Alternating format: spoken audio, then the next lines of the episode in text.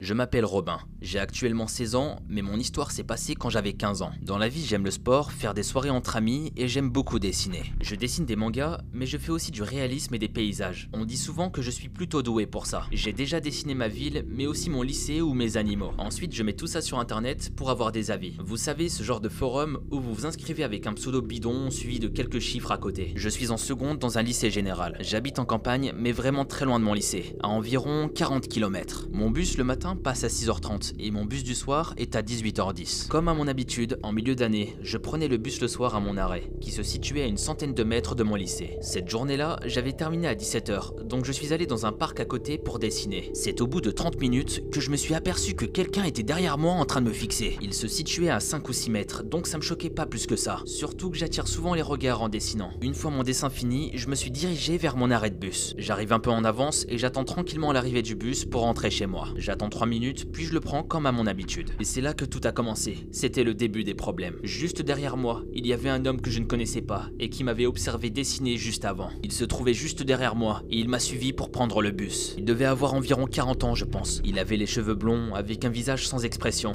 un regard vide, sans aucune émotion. Il me faisait penser un peu à un russe comme dans les films d'action. Enfin bref, je me suis mis au fond du bus et il se plaça juste deux rangs derrière moi. Comme j'habitais en campagne, je connaissais tous ceux qui étaient dans le bus et on n'était jamais plus d'une mais je n'arrivais pas à savoir qui c'était. Je trouvais la situation très angoissante et je ne voulais pas qu'il m'aborde, donc j'ai pris mes écouteurs et j'ai écouté de la musique tout le long du trajet. Une fois à mon arrêt, je suis descendu et je le vois descendre aussi. Je trouvais ça bizarre, mais j'ai continué comme si de rien n'était. Je me disais que c'était normal qu'il descende au même arrêt que moi. Puis j'étais pas le seul à descendre à cet arrêt, on devait être au moins 3 ou 4. Donc je continue et je commence à marcher vers la direction de ma maison. Elle n'était pas très loin, environ 200 mètres. J'augmente un peu le son de ma musique et je rentre tout content car je venais de finir les cours et je me suis mis à danser dans le rythme de la musique. J'arrive devant chez moi et une fois à la porte, juste devant ma maison, il y a l'homme qui me fixe. Il me regardait avec insistance, c'était limite très malsain. Pendant trois secondes, il y avait un gros silence. Je le regarde, il me regarde, puis je me mets à lui parler.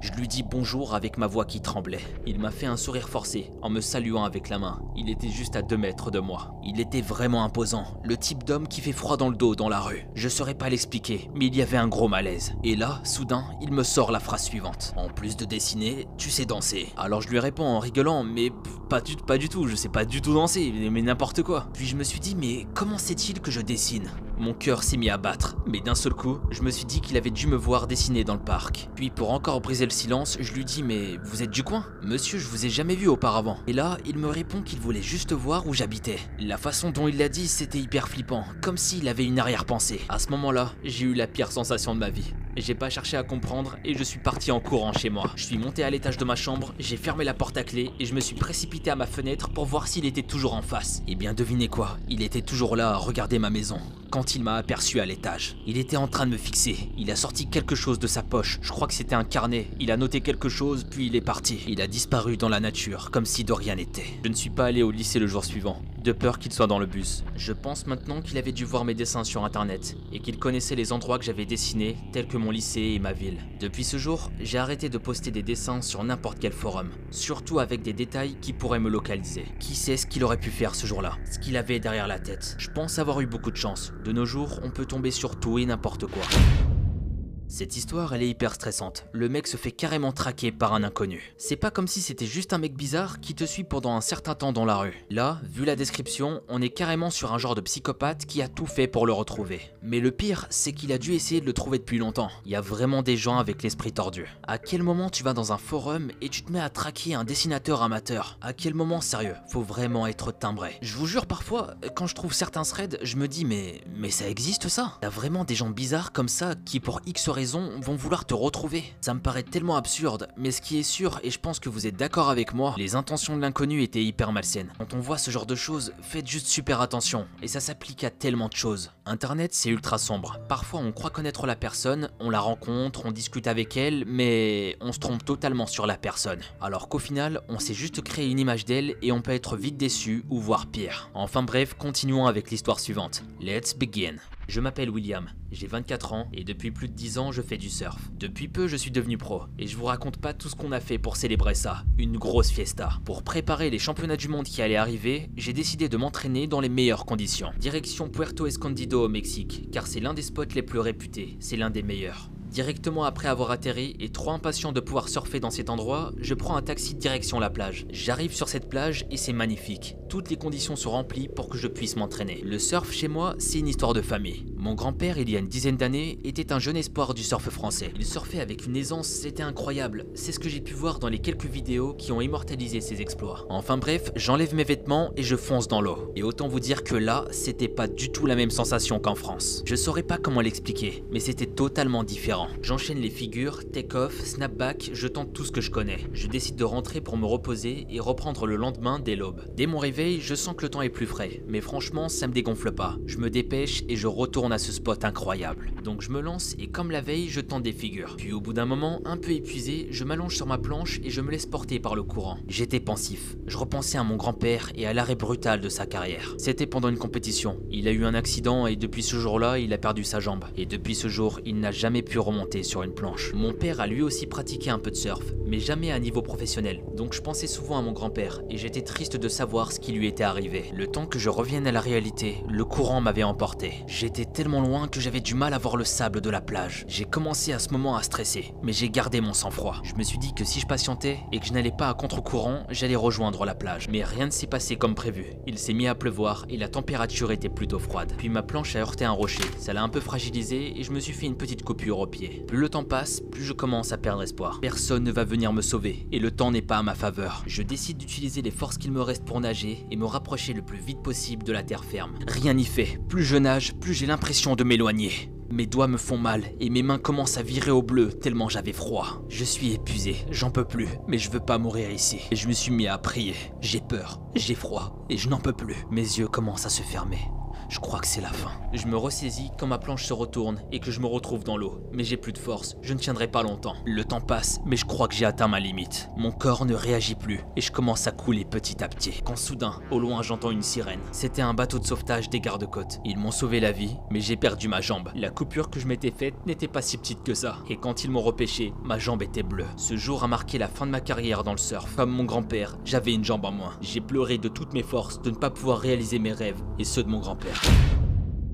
Imagine être seul en pleine mer, t'as quasiment aucune chance de survie. T'es là en train de te remémorer chaque moment de ta vie, des souvenirs, ta famille, tes amis. Tu te demandes si ton existence a servi à quelque chose et tu te poses 36 000 questions. Ça en finit pas, tu stresses, tu pleures, tu réfléchis. Bah ce genre de situation extrême, il y en a beaucoup trop qui sont produits. Et pour les cas qui ont survécu à des épreuves pareilles, ils ont juste eu énormément de chance. Combien sont morts noyés en pleine mer? Combien se sont retrouvés morts dans le froid dans des régions glaciales? Et dans le désert, on en parle? Quand t'es livré seul face à la nature, malheureusement on est trop vulnérable. Il n'y a pas plus terrifiant que la nature, et ça, on le sait tous. Mais malgré ça, vous allez me prendre pour un taré. Pour ceux qui me connaissent bien, vous savez que je suis un gros taré dans ma tête. Partir à l'aventure à la Mycorn, découvrir les endroits les plus reculés, les plus dangereux. Franchement, moi, je suis hyper partant. Bref, continuons avec la dernière histoire. C'est parti.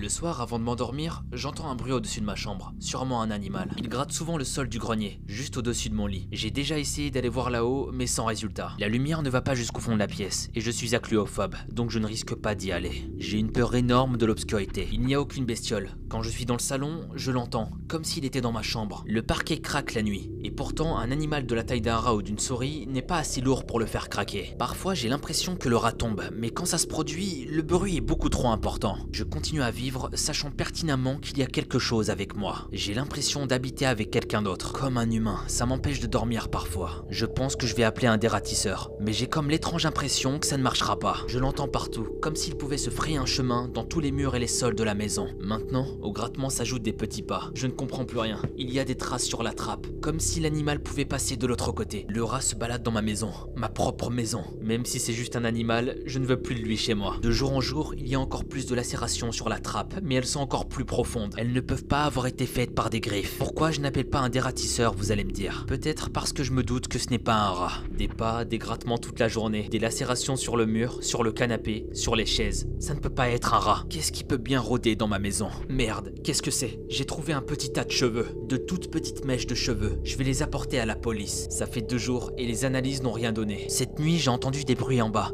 Les tiroirs s'ouvraient, se refermaient et se réouvraient. Quelque chose était en train de marteler les vitres. En rentrant chez moi, ma maison était dévastée. Les portes, les murs, les meubles, tout était lacéré. Nous sommes en hiver, donc la nuit tombe vite. Après le dîner, j'ai regardé la télévision en espérant tout oublier. Mais malheureusement, je n'ai pas réussi à dormir. Les bruits venaient de la salle de bain. Je suis resté dans mon lit. J'avais peur, j'étais totalement paralysé. Je me suis réveillé en pleine nuit et, et quelqu'un respirait. Quelqu'un respirait dans mon oreille. Il y avait des pas dans ma chambre et je n'ai pas osé allumer la lumière. J'ai entendu mon piano aussi, comme quand on laisse passer sa main dessus. Et d'un coup, j'entends la porte de mon placard qui commence à claquer. Je n'ai pas osé regarder dedans. Maintenant, je sais que c'est pas un animal qui est dans ma maison. Je viens de rentrer du travail et la porte d'entrée était ouverte. Je suis pourtant sûr de l'avoir fermée. J'ai même vérifié deux fois. Ma maison était encore une fois saccagée. Il y avait une odeur nauséabonde sous le canapé. Je n'ai pas osé regarder, j'avais trop peur. Vous pouvez me dire que je suis un froussard, moi j'appelle ça de la prudence. Avant d'aller dormir, j'ai entendu la trappe qui mène au grenier et la porte du placard grincer. Ensuite le piano, puis une respiration mission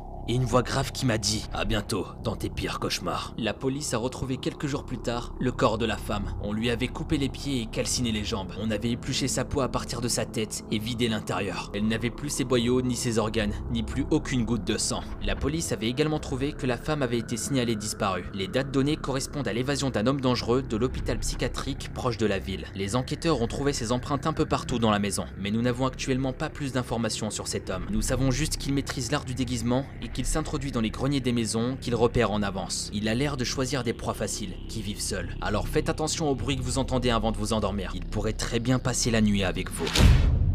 Sérieusement, regarde-moi dans les yeux. Est-ce que tu t'attendais à une telle chute? Je pense que tous ceux qui regardent cette vidéo et qui possèdent un grenier, vous allez galérer à dormir ce soir. Si vous entendez des grincements, des petits bruits juste en haut de votre maison, posez-vous des questions. J'ai pas envie de vous faire peur. Non, non, c'est pas mon but. Mais euh, vérifiez parce que on a tendance à beaucoup trop faire confiance. Après, faites ce que vous voulez. Moi, j'aurais prévenu. Après, si vraiment vous avez peur, faites comme moi et habitez dans un appart. Le problème sera réglé et dormez toujours à côté de votre petite batte de baseball. Enfin bref, pour tous ceux qui sont encore présents, j'ai une petite question pour vous. J'ai envie de vous connaître. Et ouais, il n'y a pas que moi qui dois donner des infos. Dis-moi sur mon Insta Mogota Sama en privé, qu'est-ce que tu fais dans la vie? Ça m'intéresse. J'attends vos messages et je suis sur mon tête juste après cette vidéo. N'hésitez pas parce que je réponds à tout le monde. Sur ce, je vous dis à la prochaine pour une nouvelle vidéo. C'était Mogota.